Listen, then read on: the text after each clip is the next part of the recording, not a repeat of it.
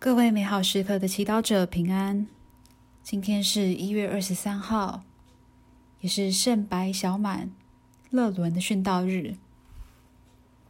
今天要阅读的福音是马尔谷福音第三章二十二到三十节，主题是眼红。请聆听圣言。那时候，从耶路撒冷下来门经师说。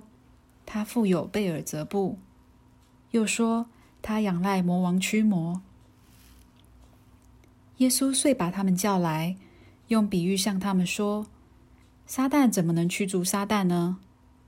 一国若自相纷争，那国就不能存立；一家若自相纷争，那家也将不能存立。撒旦若要起来自相攻击纷争，也就不能存立。”必要灭亡，绝没有人能进入壮士的家，抢劫他的家具的，除非先把那壮士捆起来，然后抢劫他的家。我是在告诉你们，世人的一切罪恶，连所说任何亵渎的话，都可得赦免；但谁若亵渎了圣神，永远不得赦免，而是永久罪恶的犯人。耶稣说这话，是因为他们说他富有邪魔。是经小帮手，在这篇福音中，经师们看见耶稣显奇迹，便指控耶稣与魔鬼结盟，甚至被附魔了。试着去感受经师们说这句话背后的心情和感受，他们到底在想什么？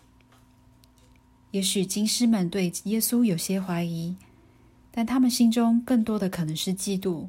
你感受到了吗？因为眼红，他们看见耶稣的奇人异事，却不厌眼见为凭，反而用自己的方式解读、扭曲事实。他们想破坏群众对耶稣的信任，破坏耶稣的使命。对于金师的行为，你有什么意见？其实，眼红是目前普遍的社会现象。有人升官发财，便会有同事说他是靠走后门，是长官的心腹、马屁精。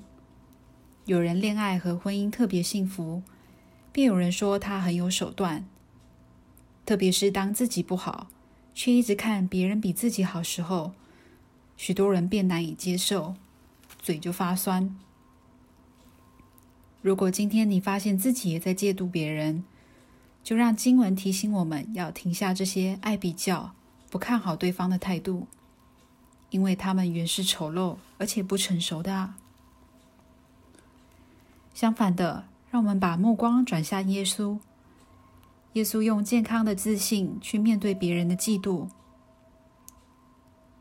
他没有因为金师数落他而气急败坏，忙着要证明自己。相反的，他让自己有一点空间，能理智的看出对方言辞中的不一致，并淡定的回应他们。其实，福音没有告诉我们金师是否接受耶稣的话语，但这并不重要。重要的是，当耶稣确定自己没有做亏心事，他便能在众人和天主面前站得稳。品尝圣言，撒旦怎么怎么能驱逐撒旦呢？一国若自相纷争，那国就不能存立。活出圣言，多时魔鬼就在心中。人最大的敌人，有时候不是别人，而是自己。全心祈祷，主啊，请教导我相信你，替我驱逐魔鬼的诱惑。